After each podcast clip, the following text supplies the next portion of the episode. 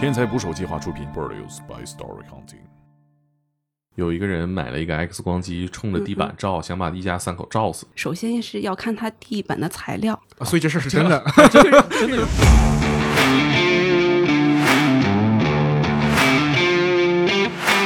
他看到我就是没有立刻给他拿，他说：“哎呀，不要这么小气，我老在你们医院消费。 我觉得他这个预算能雇十个杀手换 着杀。”会放一个小装置叫 X 射线视斜机嗯我，们这个肛门把这个棒棒塞进去，把人摁在那儿切，从头切到尾，跟切西瓜一样，就切的一片儿一片儿一片儿的。啊说你这词怎么削的？我们从来没见过削那么彻底。 轮椅就是被骑上去了，然后付出了特别惨重的代价。脚癌。哎我在做核磁共振的时候，戴着耳机听歌，整个人心情非常放 松。你那钢镚就可能从你兜里飞出来，它飞的途径正好碰着你了，可能就在你身上来一个大口子。你会挂在那个磁力的机器上，也有点尴尬。我觉得有没有那种特别彻底？我一听要做这个，啪脱光我就跑进去嗯了。那那种磁力内裤什么的怎么办？把人拍墙上给拍扁了，插到身体里头， 呃那是其中一类。你太你也太不想双标了，这也。想这急诊优先，来急诊优先。工作一半是拉架，嗯随身带着水果刀的女士，兜里边放了很多零钱的男士，你会在全国出名出很长时间的，你会被钉在历史的耻辱柱上。一个判了一年，一个判了八个月。上阵父子兵， 刚往那儿一躺，噼里啪啦噼里啪啦， 那那那刀飞出去不是戳上的了？他就是挣脱不了，但是他就往外拽拽拽。你驾驶一个两米的一个机器是吧？随时带核辐射。你 这个和开高达没有区别了。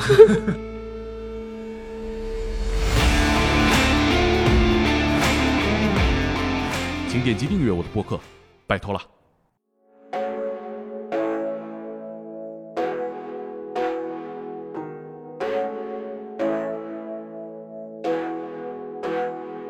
打捞最带劲的职业故事，这里是天才职业，我是猛哥。今天一起聊天的还有我们的天才职业的小伙伴克林。大家好，我是克林。哎，最近有在刮头发吗？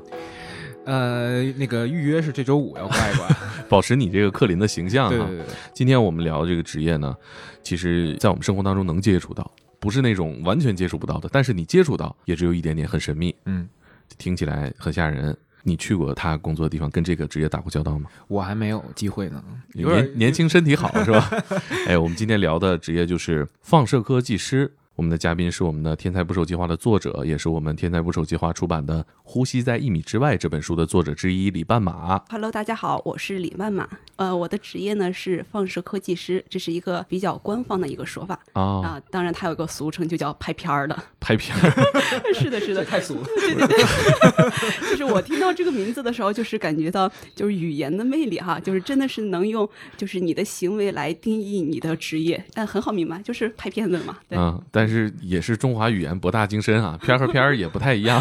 是的，是的，是 的。啊我觉得你们还不是还是不要这么叫自己。对对对， 你们见到这个朋友了，会怎么介绍自己的工嗯呃，作？我们就叫放射科技师。放射科技对师对，啊，包括就是医院里面的一些同事、医生啊、护士都会直接叫啊技师、技师啊啊，，但是就是可能 这技师这个词儿听着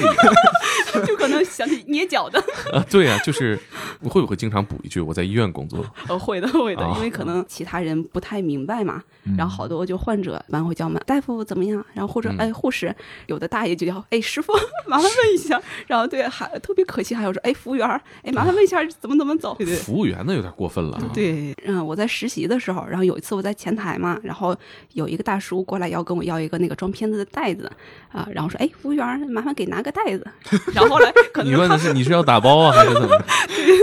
对，然后他看到我就是没有立刻给他拿，他说：“哎呀，哎呀，不要这么小气，我老在你们医院消费。 我前几天刚去做了个什么什么什么，给个袋子怎么了？他我跟你说，他肯定到饭店，人家经常告诉他我们袋子单收费，对对对，话术都准备好了。嗯这太透了，实在是。 我觉得这是也是一种职业上遇到的一种困境啊，就是总被人家不是那么重视哈、得不到足够的尊重。对对对，就是可能还是大家不了解，就是觉得医院嘛，只有就是医生和护士，但是其实在医院里面有四大职业，就除去那些行政和后勤，叫医护药剂啊、啊那个药呢，就是药剂师，就是会管一些分药啊，或者是配药的工作。啊，是我们到开药那呃，个对，然后那个技师呢，其实它是特别广泛的一个概念，就包括我们科、放射科，还有什么检验科啦，啊、口腔科、耳鼻喉，就好多科室其实都有技师，主要就是、呃用来干操作设备的一些工作。嗯啊，嗯说到蓝领儿说到这个设备，跟大家就是离得比较近了啊，大家对你们操作这个设备都比较好奇。因为你嗯对这个科室叫放射科，嗯、是的，然后有大铁门，啊，对， 其实其实它那是铅的，不叫铁，它是哦铅铅做的。啊啊，就是进去之前要反复检查，嗯，充满了神秘 感和这种危机，感觉好像弄不好了就要死人一样。对，包括我们门上就会贴那个标识嘛，说电离辐射，然后就是大家离远一点，就没事不要进来。那你们在里面工作，就是还好，因为它是只有我们这边按下曝光键，就它才有射线，而且啊等我们结束之后，几秒之内射线就没有了。等于说这个时间段之外还是很安全嗯、的。是的，那在这个时间内被辐射了会怎么样？不会怎么样。哦不因会为怎么样对，因为它这个射线量是特别小的，可能就是提哦起射线，大家都会觉得啊，日本的那个什么核电站，对呀、对呀、啊呃然你像后什那么个什么核泄漏，绿绿巨人不就是被伽马啊对对对辐射辐然射后到就了？变异 了。对啊呀、对，就觉得特别严重的一件事儿。啊但其实就是他们那个射线和我们的射线不是一个数量级的嗯啊，啊啊、因为我们业内有一句话叫“抛开剂量谈伤害都是耍流氓”，就是你说啊，这射线有没有害？呃是有，呃有是多么严重的伤害，那你得看剂量了。哦对，就不是很笼统的一个概念。我们之嗯前听过一个都市传说，有一个人买了一个 X 光机，冲着地嗯板照，想把一家三口照 死。然后，然后给我讲的这个哥们嗯儿就是深以为虑，说：“猛哥，这事儿是真的吗？我怎么听着这么瘆人 呢？我估计他跟楼上关系也不太好。嗯 你给我们讲一讲，这个存在这种可能性吗？呃，首先是要看它地板的材料，呃像我们工作场景，它都是铅做的，啊门啊、玻璃啊，然后什么窗户啊，就是乱七八糟这些全是铅做的，它是可以阻挡射线的。啊如果说它那个地板就是很普通，比如说木头、啊或者瓷砖什么，它射线是可以通过的。啊，而且那就是嗯是承重墙呢，水泥 的。水泥的话可能会比木板什么会好一点，但是效果也不是特别好。 啊所以这事儿是真的。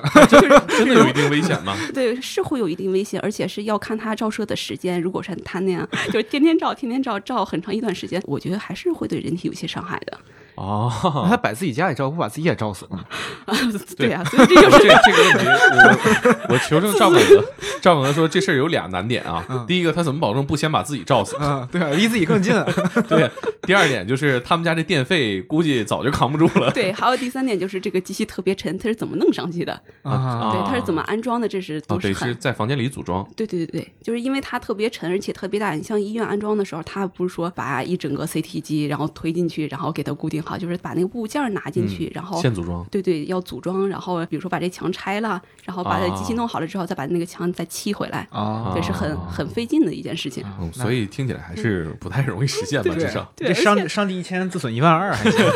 而且它特别贵的那个我特别们贵的设备，对，然那后多少钱一对台？大概 X 光的话可能会好一点，大概几十万上百万，然后啊 CT 就是好几百万上千万，然后核磁的话这么就贵基本上都是千万级。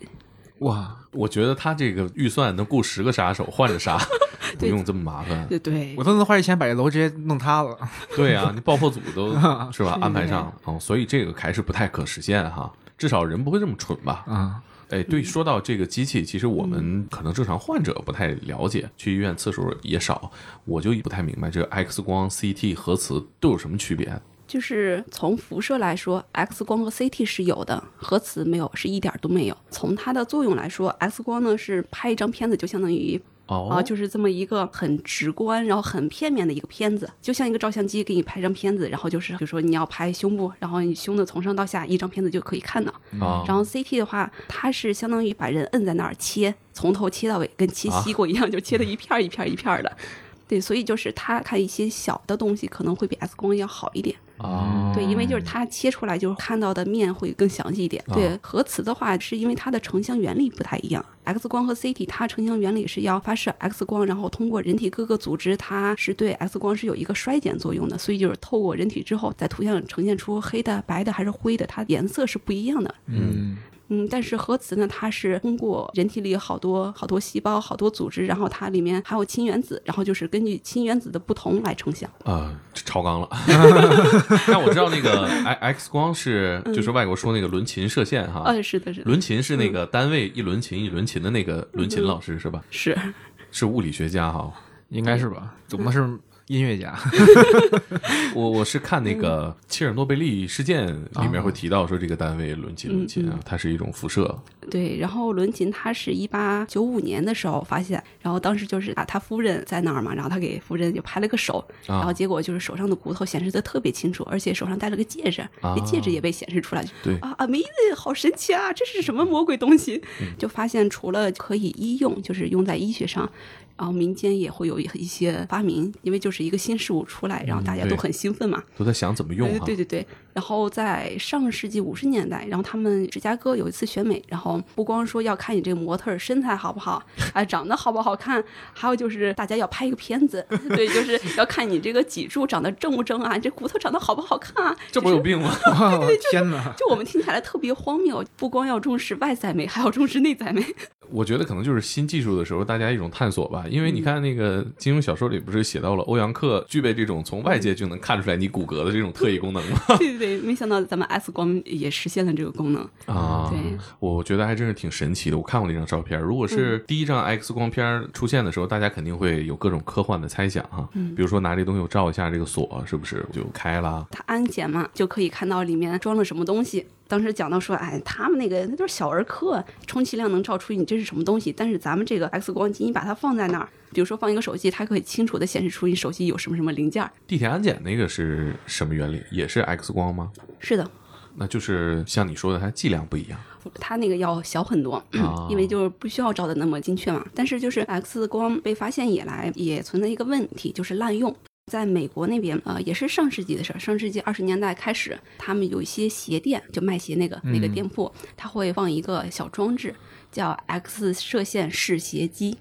啊就是听名字感觉他不知道干嘛的，他就是顾客穿上一双新鞋，然后就是要把脚放在里面，然后他就是经过透视，看你那个脚的骨骼是不是合这个鞋，就这听起来很很繁 琐。对啊，这拿尺不行吗？ 鞋合不合适，脚最知道了对，然后小朋友们就特别的兴奋，觉得哦，好好玩啊。啊。啊呃，又能试鞋，又能给脚拍个 片子，然后就是都都很喜欢去这些地方，就是它用来招揽生意嘛。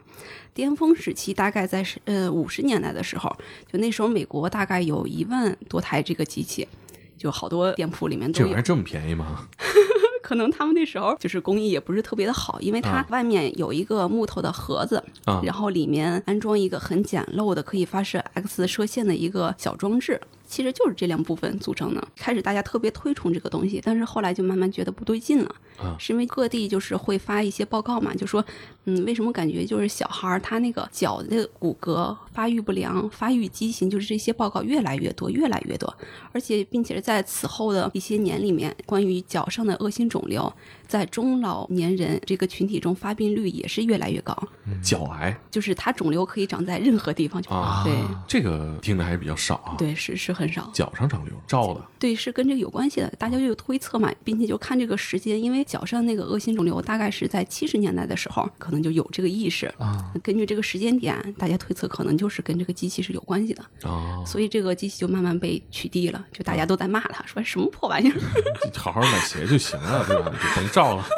对对对，这就是一个 X 光的一个滥用，就是它是是有伤害的，但是就是你想咱们科技啊，它其实是一个很中立的东西，嗯，就是它的利弊其实都是要看它的使用方式的。嗯， 对对对。可是刚才听你这么一说，好像在医院还是特别安全的比较安全，因为我们现在的防护措施做的还算是不错。啊。对，就刚才跟你提到的这些硬件的设施。门窗什么的，它是铅做的，然后能屏蔽绝大部分的射线啊。包括我们做检查的时候，比如说啊、呃你排头，然后我们是有那些防护用品的，铅做的啊围裙、对铅对做的衣服、铅做的围脖。比如说你做头，然后它会把你下面不需要做的部位会给你拿铅做的东西会盖一下的，对，我记得会穿一个衣服，对，特别沉。那那那都挡上了，要照哪儿啊？呃，所以就是要把你照的部位闪开，你照头的话就给你遮下面，生怕有多余的辐射哈。呃，对，就尽量的帮你保护一下。嗯，我觉得有点像防弹衣那种挺沉的一个东西，啊照对，上。特别沉，因为就有的时候啊、我们做 CT，有一些患者他特别重，意识也不好，在床上就是来回的那样扭动，然后需要有个人按住他嘛。啊就有时候我们会叫家属进来，他就需要穿那么一套在旁边看着他。啊嗯对的，就就是拎都拎不起来的那种。就是《七龙珠》里面悟空去修炼的时候，啊身上穿那个负重的衣服脱下来，往地上一放，咕咚一堆，大家那个感觉。是，哎，你刚刚提到这个是 CT 是吧？对就是一个圆形的一个桶，然后人哎呀躺着对的送进去，是再出来。是啊我记得这个是要检查身上没有任何金属的不是不是没有金属的是核磁，哦，核磁啊哦，对对也是这样的机器吗？它也是圆筒状，中间就是一个环形的嘛，然后中间那个孔会稍微的小一点，并且它这个机器会深一点。哦，比如说我们做的时候，就会把人整个的送进去，他整个人都在这个机器里面。我记得我小时候嗯做 CT 好像是，这应该是我人生中第一次得到外人的表扬， 就是我妈带我去做这个，然后医生说其他孩子都特闹，嗯说我没什么反应，看一眼就出来了。这个东西会不会有什么危险啊？就是说，如果你身上有这种有金属的话嗯，对，第一个比较危险的点就是，比如说你兜里装了个钢镚儿，然啊后，你你整个人进去了，它就相当于一个很大的磁铁，磁铁它就会吸引那些铁的东西，你那钢镚儿就可能从你兜里飞出来啊啊、如果说它飞的途径正好碰着你了，可能就在你身上来一个大口子。啊，这么大劲儿啊！对，就是它那个磁的力其实特别大的，就是因为有时候我们那个工卡它上面不是有一点点金属的东西嘛，有时候我忘了就揣兜里了，嗯我就进去，然后放在那个白大褂的那个下面那兜里，然后我在那儿给病人摆位，我就发现我那个兜使劲的往外拽，因为哦旁边这机器嘛，它就是 它就是挣脱不了，但是它就往外拽拽拽，就很很明显的一种感觉。啊对，这么大劲儿，你们是不是身上携带的银行卡经常消磁啊？呃，所以我们不是不允许带进去的，是会消磁的。啊，就是我觉得可能百密一疏吧， 因为我看一个段子，网上说那个银行说你这卡消磁了，他说我我我刚办的卡，他说你是不是放射科的啊？我是， 那就对了，那你消磁很正常。 我也看过一段子，说那个人也是放射科的，然后他消磁之后去银行，然后银行说你这磁怎么消的？我们从来没见过消那么彻底的。这这个我们就专业了， 就是它一吸了就就卡就没用了，是吧？对，这是讲金属的东西，还有一些电子设备、手机、手表这些东西，它是也不会行，会坏的。哦，会坏。对，因为它里面有好多的小的零件儿，就在磁力的吸引下，它可能就是挪位了，啊所以就会接触不良，就会很容易坏。嗯，是我记得以前有一个段子，啊、这个就不提是谁了，因为是一个非常有名的歌星啊在微博上的粉丝数基本也是 top 级别的。 他是干嘛呢？他那个推荐那个 Beats 耳机，啊哎，就你头上戴。 然后这广告语写的是高保真音质，是听着特别的舒缓。然后我在做核磁共振的时候，戴着耳机听歌，整个人心情非常放松。 然后底下评论谁谁谁你真牛逼，核磁共振戴耳机， 这是不可能的，对吧？呃，绝对不可能的，啊嗯它在里面会坏的。啊，嗯就放不了歌了，可能就对是。对，有没有那种就是我们网上见到那种，就是所有金属的东西都被吸到了这个洞里头的这种意外有，包括我工作的时候也有，在他们进入之前，就是我们会问他说你掏掏兜儿，然后什么手机、磁卡、钥匙、钢镚儿、打火机、什么手表这些东西都不允许带进去的。然啊？后有的人就是真的是认真掏，但是有的人就是可能在疙瘩兜儿敷衍一下对对对，就摸两下，哎，没有没有没有，然后我就信了，信了就让他进了，结果他刚往那儿一躺，噼里啪啦噼里啪啦， 身上一堆的钢镚儿，然后 不光钢镚儿，而且还有 那个，它是暗器吗？这是对对，还有那个那个那个钥匙啊什么全被吸到机器里面了，他这掏的也太不彻底了，合着是全在兜里啊对？对啊，这对走就能变响 了。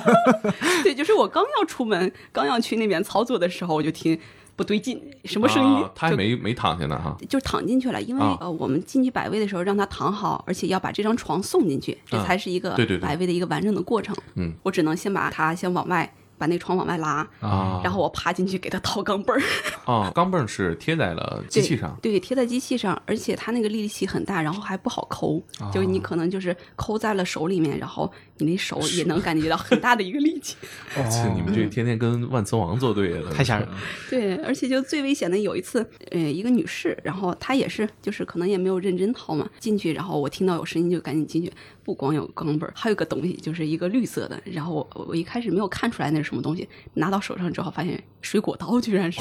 我操！我都我都吓懵了，我说什么情况？你为什么还要带刀？那那那刀飞出去不是戳上的了？不是，它也是贴在那儿，而且哦它那个刀是有一个保护的外壳，就可能是塑料的一个小壳儿。 这大姐干嘛的？然后她说啊，没有，我就是来医院想削个苹果吃。啊， 对哎，呦可能太是太吓忘人了。那他这个，你像你刚才说那个，嗯直接能划个口子，那磁力特别大了。哦，是，所以就是我也长了个教训嘛，然后以后再让掏兜的时候，不光他们要掏，我还要在裤兜那个外面要摸一下，啊，就是没有摸到很明显的东西的时候，才放心让他进去。哎，你们可以弄个地铁安检机，那 个先给他扫一下。 哎对对，有的医院确实是有的，哦比如说中日医院，之前我去，然后他们核磁室外面确实有一个那样的，就是安检的一个一个小门儿。就可见他们对患者实在太不放嗯心，他们肯定出过更荒唐的 事儿。对对对，我在网上见过那种有一个购物车直接戳到那个 CT 机里了， 对就是超市那种小推车。嗯，就为什么会发生这种事儿呢？如果说发生这件事的话，它就是很严重了，就属于是医疗事故了。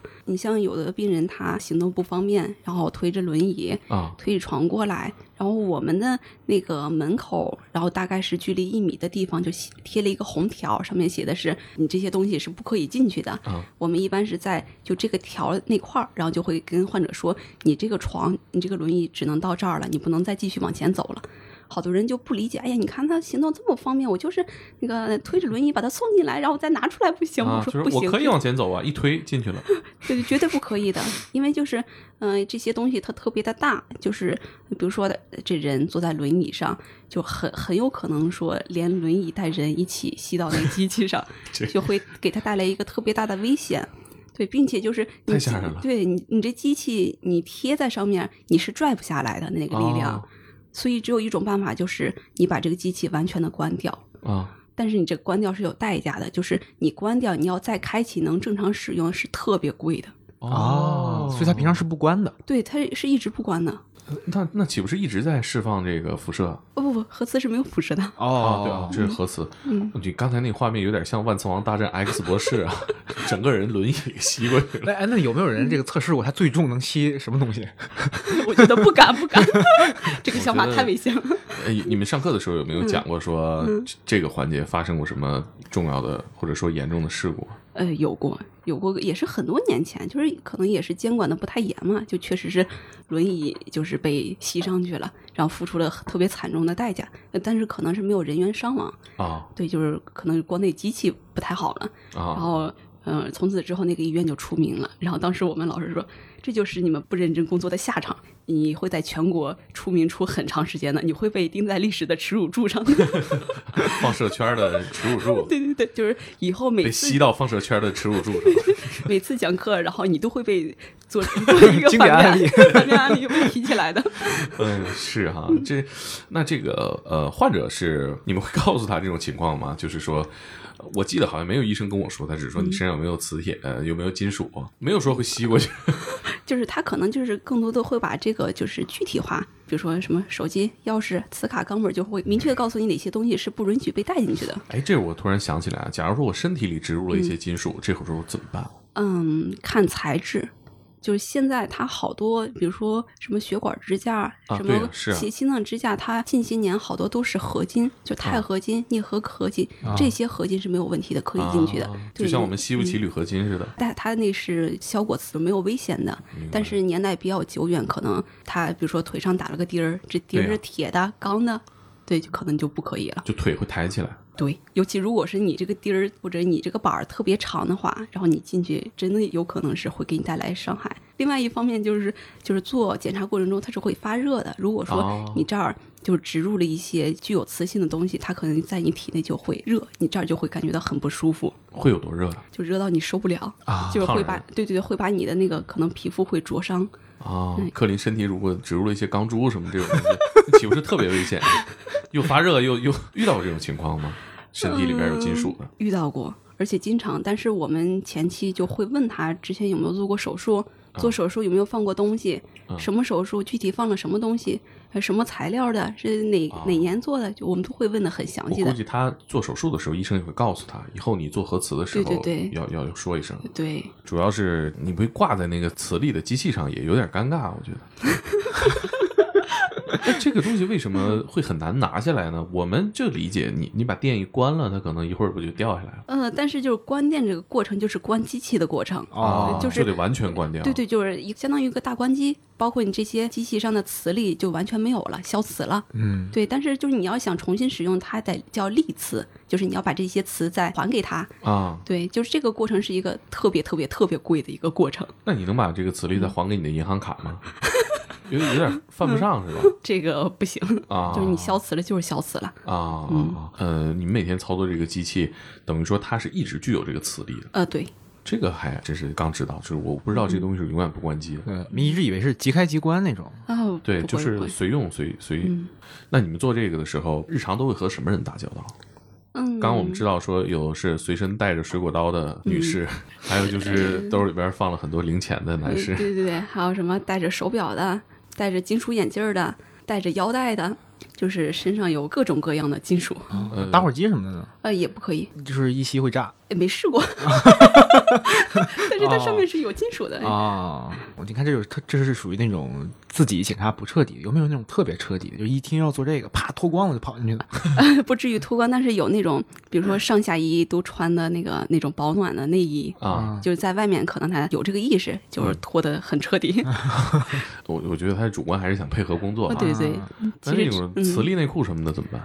此类内裤的话，其实也是要看你做什么部位，就是因为它毕竟是在下半身嘛，比如说哦嗯可能你没做送你，头嗯对，就是你做头就可能影响不是很大，啊，就无所谓了，不脱就不脱了，那假如说磁力内裤送进去，它也是会发热，然后会被吸出来，是吧？不至于。 啊，啊，这都是伪劣产品， 所以相当不够。 我觉得它发热了，这个患者应该哦，这还真是真磁对，因为它毕竟是固定在衣服上的嘛，啊就是所以可能也没有那么大的作用。啊！有没有什么你印象深刻的这些患者，让你觉得很意外的？我之前在急诊嘛，就因为我们急诊也有 CT 室、X 光，嗯嗯我们急诊 CT 室除了要做急诊的病人之外，也会预约一些门诊的病人。嗯对，因为就是门诊病人就经常会约到很久之后，而急诊呢，它不是说时时刻刻都有的，可能呃十分钟一个、两个、半小时、一个小时才有一个，所以它大部分时间都是空余的，我们就会往那边约一下别的病人，就分担一下压力嘛。啊然后，但是如果说这个时候急诊来了，必须急诊优先，必须啊他是必须要做的，因为他着急。嗯然后有一次呢，就是做门诊的病人一直做，然后结果就有有一个护士，急诊科护士推了一个床，特别着急，就小跑就过来说啊，这个人是绿色通道的。然后我们一听就赶紧把路让开，就要让他进来嘛，因为那个人他是脑梗，就是脑梗病人有一个特点，就是他特别的着急，因为从他发病开始六小时之内是一个时间窗，要想治疗的话，就是如果是六小时之外的话，可能治疗就没有什么用了，这个人就废了，所以我们必须要抓这个时间。然后结果他们要进来的时候，一大爷就堵门口了。我我们那个不是电动门嘛，就是有感应的，只要那儿有东西，它就不是关不上的。然后就就就站那儿，就不让开，就堵着那窗。扒电梯的那个意思差不多是吧？就是反正就意思是，那个因为下一个其实该他了嘛，啊但是因为就是中间插了个急诊，他不干了，说啊，那你你们怎么不按号叫呢？啊，你们你你们怎么能中间加塞呢？你们太过分了。啊，一然后哦就听绿色通道是是是怎么着？是有背景啊还是怎么？ 对，然后在那儿就教育我们说，你们不能这样，你你不能因为手里有一点权利就为所欲为。 就我当时以为他是反贪局的，就那就那种语气。啊然后就不让开，然后我们跟他解释嘛，就说这个人特别着急，必须要马上做，又不是不给你做，下一个就到你了嘛，就先给他做一下。然后我就看着那个脑梗的那个家属在那儿，就是双眼喷火，就是在那儿死死的盯着，就特别恨他的，就那种、那种感觉嘛。这然后就就不行啊，不行，我就站在这儿，哎，我就不让开，说啥也不行，必须现在就给我做。你要不给我做，大家都都甭做了，就怎么说都没有用。然后就是我们就赶紧叫保安嘛，让保安给他弄出去。啊然后这这对这个有然点后耽误事儿了。对对，然后保安就是还没有来，就是那个大爷的儿子过来了，然后看到这样就问了一下嘛，我们说也急诊的赶紧做。然后他儿子是一个比较明事理人，啊后面赶紧把就把他爸爸给就拽一下，就拽开了嘛，嗯然后就赶紧做。 啊，对是事是，嗯关生死，我觉得家里至少有一个懂事儿了。对对对，就前两天那个我老家沈阳就出了一个事儿，就是一对儿父子爷俩，然后父亲挺大年龄了，儿子也是个壮年，然后爷俩合伙把这个呃防疫的警察给揍了一顿， 哇，那样一个判了一年，一个判了八个月。上阵父子兵。 关键的是人家警察都没还手，我觉得就是家里没一个懂事儿的。哎，疫情期间你们科室是一个什么状态？呃，我们是纯一线，因为咱们那个判定新冠肺炎，它有一个很重要的因素就是你要做个 CT，、你看看你肺部的情况，你有没有一些征象，对，所以呃对所有可疑的都得对，都得来我们这边。然后就发热门诊那边有个 CT 室嘛，啊很可疑，怀疑是阳性的，然后他们那边护士就会提前跟我们说，啊，说这个人有点危险，然后我们就赶紧穿防护服，然后穿一全套的一个东西。可以给我们讲讲你疫情期间写的那个文章吗？给我们回顾一下你当时这个经历。嗯，当时就是这事儿发生在我身上特别的意外，因为之前我了解这个肺炎是看微博，嗯然后他会刷就说啊武汉呃出现几例什么什么什么，嗯我当时就可能扫了一眼，我没有认真看，嗯，你想哦，嗯，一两千公里还好，啊，对，然后就是有一次上夜班嘛，就是一个同事就接电话，接那个值班手机电话，然后挂起电话之后，然后因为我要上班，他就跟我说：“哎姐，你抵抗力怎么样？”然后说这边来了一个武汉来的人，啊说可能怀疑是肺炎，然后他说要去拍一个床旁的胸片。当时第一感觉就是不真实，嗯，从就是新闻里面走出来了。对对，就是完全没想到会发生在我身上，并且就那时候北京就是被确诊人特别少，可能也就四五个，嗯我们医院当时还没有，就是有点不敢相信那个样子。那时候其实有一点慌，因为我不知道干嘛。嗯，但是就是通过前期的了解，我是知道它是传染病。嗯，传染病的传播途径无非就是什么血液传播啦，什么空气传播啦，呃，什么接触传播，就这些。所以我当时想的就是把这几个途径给它掐死了，我可能就是安全的。嗯然后当时我是把就是科里面能找到的一些东西都用上，口罩、手套啊、帽子，是就就推着机器就过去嘛。哎，推着机器过去是嗯，是这样，就是它是一个 X 光机，一般的病人是来科里面做检查的，啊，对。但是就是有一些他特别病重的人，他行走不方便，然后我们就会推着机器去找他，哦，就一个小型的 X 光机，哦，多大呀那机器？机器高的话就是大概两米左右，那重吗？特别重，死沉死沉的那种。底下有轮儿对，有轮子，它其实是个电动的，就是把手上，就是你一捏这个键，它就自己往前走。哦，还是个这比我想象的要科技一些啊 我也这是个硬推呢。 对我，啊我实习的时候，我们那个医院它有一个呃床旁机，它就是纯手工推的。啊， 对，然后那时候我需要克服的就是我，我看我能不能推动。 推不动啊。对，因为那个机器它是就是长期放在一个地方，那已经被压出了一个坑儿。 哦，这也太重了。哦，这少林寺练功嘛，是不对，是？就是首先我要把那个机器推出这个坑儿，然后这一步我就放弃了。但是为什么？那你有没有身强力壮的男同事啊？有有有，当时就带我们有一个师哥嘛， 然后他是就高高胖胖的，然后后来我我一看啊，推不动，算了算了，放弃了。这还是个自走机呀、呃，对，电动，但是就是你那个方向是就自己控制的，啊，对，它只是加了一个助力，你这是开着它过去的，你这不是推着它过去的呀？我觉得就每次把那个机器放在就是应有位置的时候，我都觉得我是在练那个倒车入库。 我觉得你这个也是个武器哈。你这这应该是我生活当中接触的距离这个穿戴设备和这个机甲最近的一个人。 你驾驶一个两米的一个机器是吧？随时带核辐射， 你这个和开高达没有区别了。我真的是离开高达挺像。那你这个也要自己一个人完成吗？啊、是多远？从你的科室到这个武汉来的这个患者？大概有个几十米，因为啊那还好就那个发热门诊当时是还是离得比较近的，嗯它是呃在主楼外面的一个独立的一个小房子。啊，对，啊我要把那机器要先推出去，然后再到达这个地方。当时医院人多吗？就急诊人很多，但是就是园子里面人还是比较少的，啊，那有人看见你驾驶 X 光机吗？好多人都在看我， 就是从急诊大厅然后穿过的时候，然后大家就那个眼神，哇，这是什么？好新鲜！ 就是是不是有人合计说这人要把这偷走啊？还是怎么怎么把医院里这东西开出来了？对，然后一般这种情况，我就是那个抬头挺胸，然后大步往前走， 哎，那你车上有喇叭什么的吗， 没有没有，哦就是人工喊，就是哎，大家收收脚啦。 收收脚可还行，有一种火车里的感觉。那这个顺利吗？当时嗯，当时就是我推进去之后，就是我我要进门，但是在门口让护士给我拦下来了，嗯说你你穿成这样不行，你你 管你得要车证是吗？驾驶证出示一下。对哎你得你得多穿点儿。然后哦他、你已他经穿了很多了，我记呃得但其实我我身上是只穿了白大褂儿，啊，呃对，因为其实隔离衣我们并不常见，就有时候我去 ICU，然后他们那边有特殊的要求，他们才会给我一件儿，但我们自身科里当时是没有的。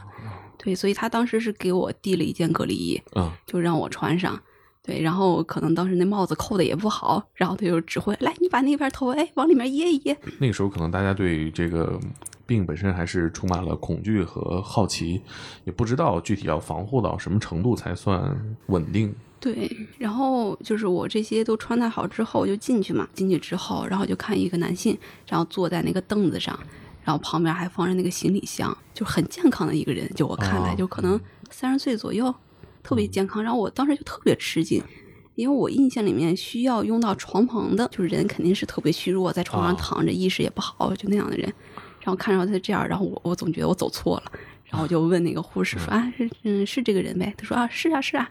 因为他当时那个房间里面他是有放了两排那种凳子，空间也比较小。嗯然后我像我们拍这一般不是躺着拍嘛，躺着拍首先得有个床，而且你要有足够的距离能让我施展这个机器。嗯对，所以我就说啊、你们得再给我找一间屋子，这地儿不行。啊对，然后他们商量了一下，就腾出来一件。然后我们那机器上是有一个板子叫探测器，就是我们需要把这板子塞到它后背底下，嗯，然后才能拍，啊才能出图像。塞的时候就是可能也比较刻意，就是没有说直对着他的呃脸，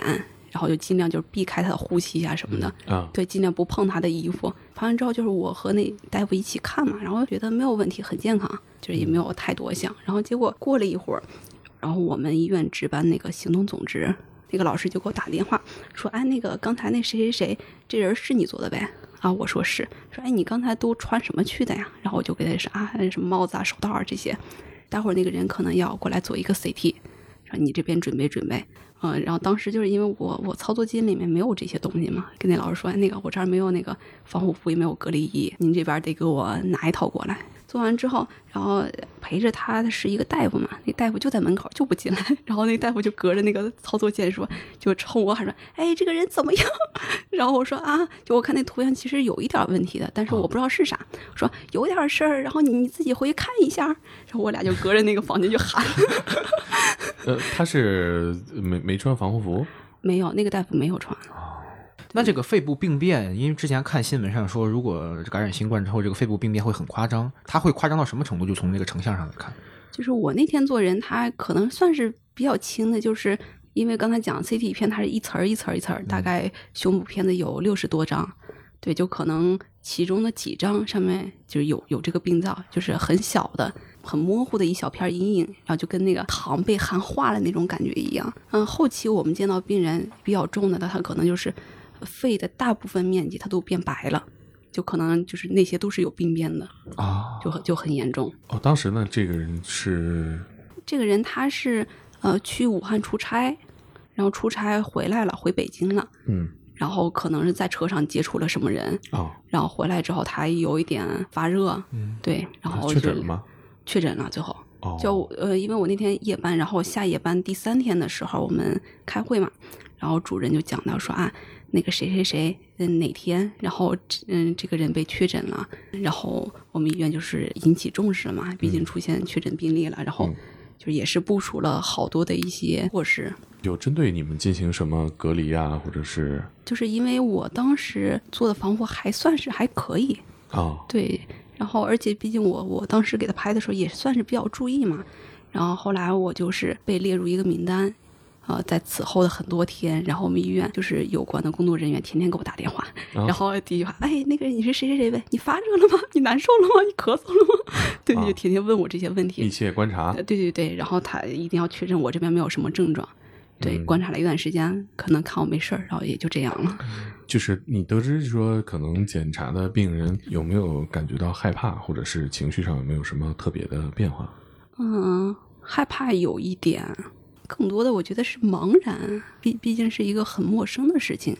当你得知他确诊了，有没有什么变化呢？其实还好，也没有什么变化。我本来以为就同事都得躲着我点儿， 啊，啊，对，但是其实也还好，大家也没有这么做。医护工作者的一个专业吧，嗯就是可能没有没有我们对这件事情惧怕。对，对，但嗯，然后后来就是因为我我当时住的地方是和别人合租嘛，嗯，就是其中的一个呃室友，然后我们都是有微信的。有一天我、啊我在那儿洗东西，他突然就过来了，说：“哎，那个你是医生呗？”我说：“哎，你怎么知道？”我说：“啊，我在你朋友圈里面看到，可能你啊发表过有、嗯，就有一些关于医学上的东西，我推测你是医生。然后第二句话是：“哎，你们医院那个防护做的怎么样？”他害怕，对对他害怕。嗯我说啊，还好还好，就是还嗯还还不错，就是哪怕就是在家里面，然后去厨房啊，嗯去哪儿，然后都是戴着口罩。啊，呃也也挺好，我觉得意识也比较到位哈。嗯，对，其实现在看这件事情过去一年了，这样防范的比较呃充足，反而是这个很好的事情。它其实跟冒犯不冒犯已经来不及考虑这些了，我觉得。对，毕竟是一个比较紧急的事情，肯定是首先要保证大家的安全，再去想心情啊、情绪这些事儿。嗯是嗯对嗯呃，当时还比较早的接触到了确诊的病人，对，那你有没有跟家人分享这个事儿？他们会跟你交流一些什么吗？就是有说过，就跟家里面打电话嘛，说我我做了个人，他确诊了，然后啊家里面又特别着急，然后说啊怎么会这样？然后说那你上班一定要保护好自己，然后此后打电话，嗯，就是每每次都会就说这么句，说嗯，就是你一定要穿好，一定要保护好自己，确实也是过年没没有时间回去了。嗯，过年没有。当时在医院里面值班，嗯。嗯，主要是去年的那个那段时间确实很紧急，各个省市都是医疗都被挤兑了嘛。嗯对，那今年呢？这一年还会日常有这些给这新冠肺炎感染者做检查的工作吗？有，一直都有，会有零散的零散几个，但是我们就会更从容一些，嗯觉得大家已经习惯这个事儿了。哦，嗯，哎所以说他们像我们平常看确诊，以为就是他们要做一个那个核酸来证明，对对对但但是此外还要再拍一个 CT。呃，对，哦，那你们这一年当中所有的检查，你都是要驾驶这个 X 光机过去吗？呃，不是，其实，嗯，X 光机它就是还是很局限的，因为第一是它是很便携的，所以它肯定是要牺牲什么才能达到它这个便捷，就它出来的图像质量不怎么好。啊，，哦，对，第二个就是说，其实还是要以 CT 为主，因为有时候 X 光其实它是看不出来的，哦，对，所以它后来他们都是做 CT 的。啊、嗯 c t 是比 X 光更清楚。对，哎，我其实有个问题啊，就可能有点偏题，但是我也好奇很久了。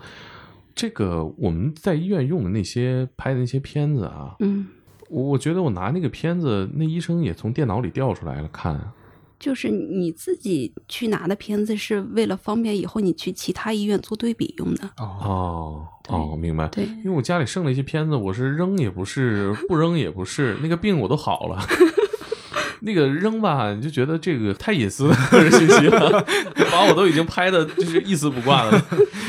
你们就建议怎么处理啊？这个能直接扔吗？对我我我们医院的话，它是就是有专人负责的，就是比如说有一些废片子，然后我啊们统一收集起来，然后就交给就是专业的科室，然后他们再进行处理。但是具体怎么处理我就不知道了，哦，哦但是应该是集中交回。嗯，有可能。哦这个应该很多人不需要吧？我觉得很多人问我嘛，就说我直接找大夫看就行，那我啊对片啊子是不是可以不取？但是一般我还是建议取一下比较好，嗯对，因为你不知道以后会有什么用。像疫情期间的时候，作为这个在医院工作的人，肯定是免不了接触这些感染者哈。嗯嗯。那除了这个之外，比如说你在放射科工作，你的家人朋友们会问你一些什么问题啊？这听起来就可能有点危险。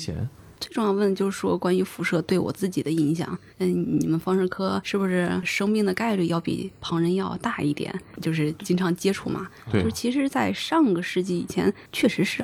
我之前看过一份数据，确实是我们呃放射人员要生病的概率可能会更大一点，但是就是随着科技的发展，就是我们的防护措施也不断的到位，现在的话就还好了。你是会生什么病呢？呃，一般常见的就可能血象是有问题，就是你抽血的几个指标可能是会有问题的，啊可能会嗯、代表你的免疫力会稍微有点低。但是你像我们工作，就是胸前会别一个小牌子，它那个是用来监测你所受到的那些剂量、那些辐射，啊，啊，然后每九十天会送到机构去检测，给你出具一份报告，就是代表你这段时间以来你是受到多少辐射，哦它会有一个具体的指标。如果你超过这个指标，就是第一会罚一元钱，第二就是会强迫你休息。哦，哦，那肯定对工作单位来说也不好。 对对，就肯定代表你这个医院是有问题的。为什么这个人他会受到这么多辐射？嗯，老强迫休息，估计饭碗也不保。 强迫休息会强迫多久？呃，不知道，因为到现在为止，我们医院应该还没有这样的，哦，那还是没有比较超不过错的的。嗯，嗯，那还是那像亲人朋友可能理解你这个工作性质，那有没有遇到一些，比如说陌生人或者是刚认识的新朋友，一嗯听你放上课，他会对你有些误解？因为你也知道咱，咱们中国人很多人对这个辐射一听就就害怕了。对，就是他们的误解可能更多的是在于就自己检查检查的方面，就担心自己就受到了这个辐射，然后我自己会怎么样怎么更样。多是自学。 你你也了，这也。 这这这个人天天在这里边工作是吧？工作了十年八年的都没事儿呢，他觉得你练出来了。练出来的才行。适者生存 是吧？啊身体的词都被消了。 就之前就是想到那个场景啊，就是相亲的那种场景，就是哎，就是一报职业，大家都会用这种比较刻板的印象去想一下哈。有遇到过这方面的困扰？没有，就听起来就是好像很神秘，高放射，嗯嗯，你一听就感觉和辐射什么有关系嘛？你细想可能没什么问题，但是你第一反应总是哎，心里有一紧。你们还会在这个科室里面做一些诊断吗？跟病人？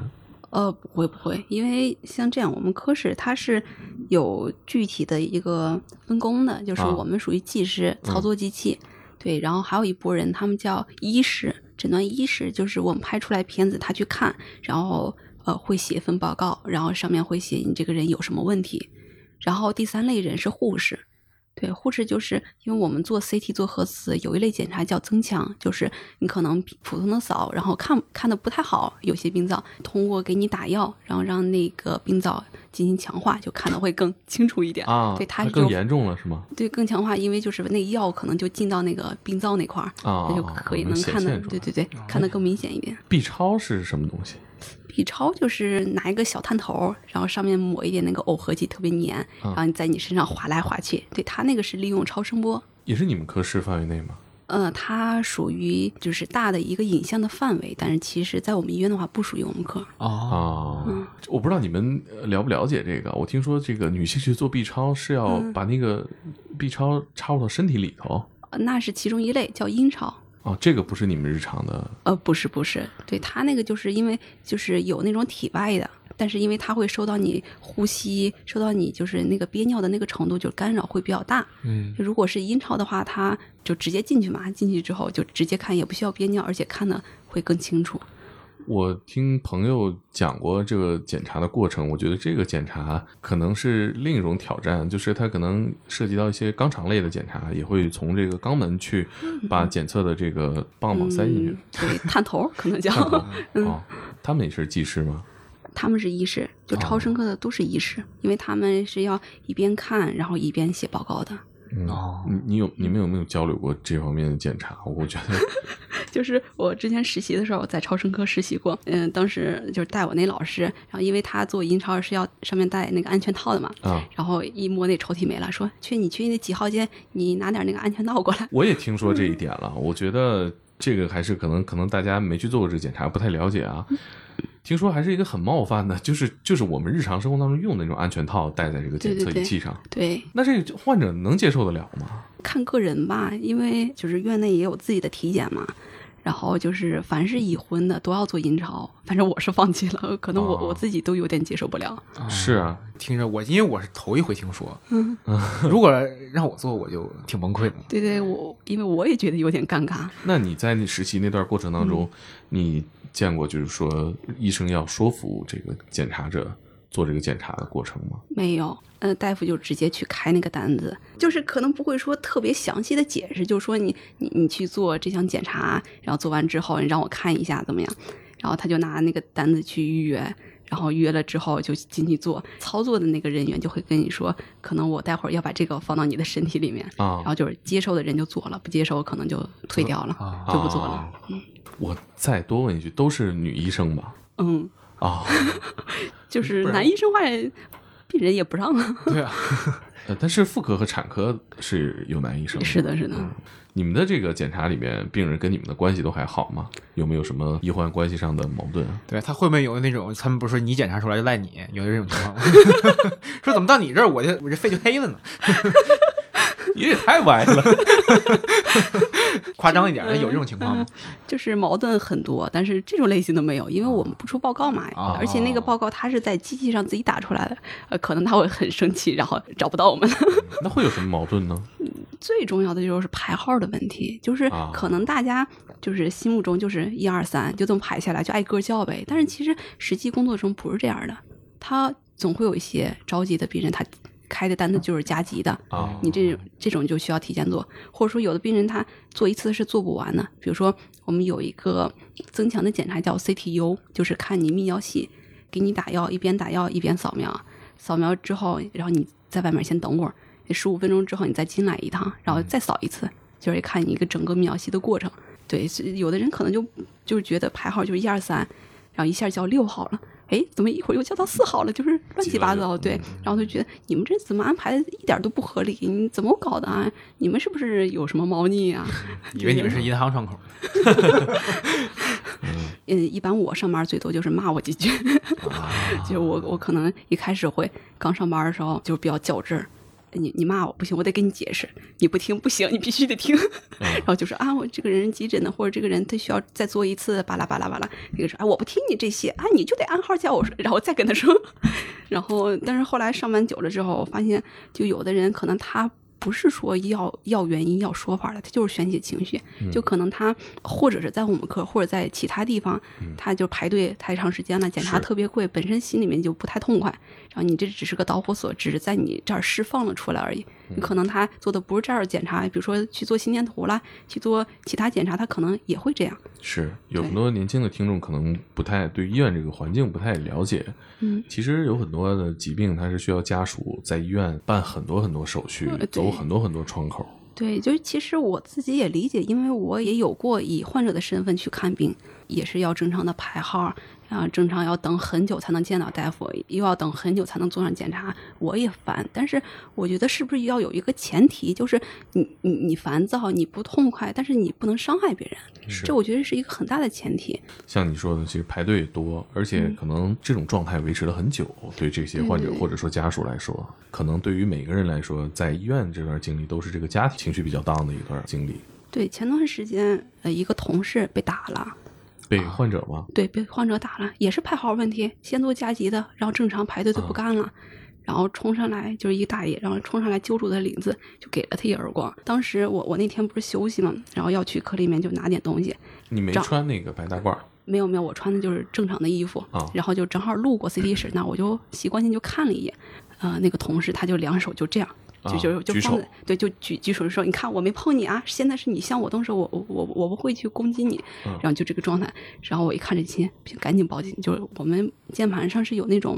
呃，一键就呼救的，啊就是摁住一个键，然后就是医院的保卫科那边就会收到，收到之后就会赶紧过来。那个电脑可能有点卡，然后就在那里戳戳戳戳戳戳，然后戳了几十次。后来就是过了一会儿，那个保安来了，然后刚进门就说：“谁呀？报警一百多次。”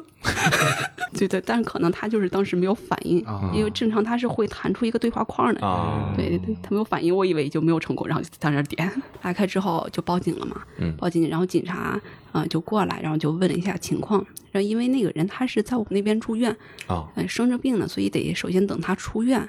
对，然后再做处理，可能是要去再去调解或者嗯就再怎么样，嗯，我希望后续听到他这个付出了相应的代价和赔偿。对，保安常来你们这儿吗？常来。 其实就是我们那个急诊大厅，它有一个大屏幕，上面都会写，啊，就包括就是呃，对急诊的病人，他有一个分级，一二三四，就有可能你是先来的，但是后面如果来一个特别严重的人，肯定是要先给严重的人看。我其实觉得医院保安这个 工作也挺有意思的，就是 他应该收集到的是所有的医患矛盾。嗯，他每天接触到可能是这个世界上最极端的情绪对，你知道他们经常最常去的科室是哪儿吗？急诊，哦，对对那倒是，哎，下次咱们找医院的保安来聊一聊，我想也是，他这故事 能讲的太多了，嗯劝架一绝。他也不能跟人换人打 对他他也不能人家说也特别不是强坏硬人，啊。对，嗯人家就是也是情绪比较急的普通的病患或者家属，能给我们介绍一个吗？我我不熟。 啊，你哎，你还准备了啥？就是关于我们一个职业发展的一个方面。哦，对对对，因为就是大家的印象里都是就拍片子，对拍完之后呃打印片子，就是很很没有意思的一件事儿，嗯就可能就是重挺复对重复的太多再重了。复嗯对，然后就是有一次我带一个新来的同事嘛，啊然，后快下班的时候，他就坐在那儿，然后就是特别迷茫，然后就跟我说：“哎，姐，那个咱们是不是以后就要干这种事儿？就每天都要干这些事儿，对，就是干每了天都都五都十年 很，对，都都很无聊。”然后我我我吓唬他们，我说：“嗯，对你你五十岁，你都变成一大爷了。”然后你每天还站在急诊，说：“哎呀，大家不要吵啦，急诊 优先，来急诊优先。”工作一半是拉架， 对，然后然后然后说：“谁要不服你，你就往地上一躺，你就有优势了， 对，该轮该轮到咱们碰瓷儿了。 对，然后他听听完之后更绝望 了。实际上呢，但但其实，嗯、就是随着科技的发展，就是也对我们这个职业提出了更高的要求。就是我们其实还是可以做一些科研的工作的，哦，因为它临床上的好多应用都是要通过影像实现的。像我实习的时候，我们当时那个拍片的那机器就是很老，用了好多年了。然后它就比如说你你拍一个人是要你手动调剂量的，就是根据你的高矮胖瘦，根据啊你的、呃部位。我来了这个医院之后，会稍微先进一点，就是它已经程序自动设置好，比如说拍头、拍脚、拍手，它有一个啊对应的、啊对应的一个剂量，然后你再根据它的体型再稍微微调一下。嗯然后前段时间我们医院来了一个新机器，然后它那个机器呢，就是发射 X 线的那个部位叫呃球管，它那球管就是呃就是有一个遥控器直接操纵，然后就是在天上飞，就是比如说、哦呃就是在呃比如说这个人站着拍，然后他他他就调到就站着的那个那块区域，那个躺着拍，然后就又转到那个床的那边，对，就是我就看着那个工程师，然后就拿那个。那那个遥控器在那儿指挥，然后就是一会儿飞这儿，一会儿飞那儿。然后我们同事在旁边，哇，好厉害啊！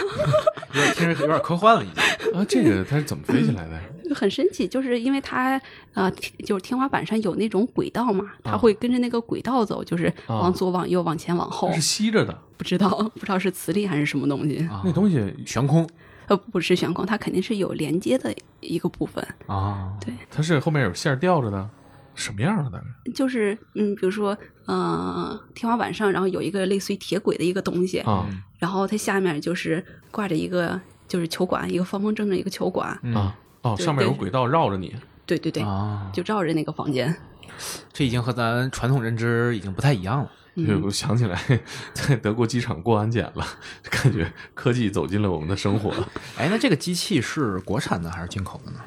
嗯、最新的这个机器国产的。啊，国产的应该是联影的，就是有一个牌子叫联影，啊属于就国产里面做的很很不错的一个，所以之前其实这种机器也是进口的，都是国外的。呃，进口的多。啊你像我们熟知的，就是几大品牌，西门子，嗯然后美国的 GE，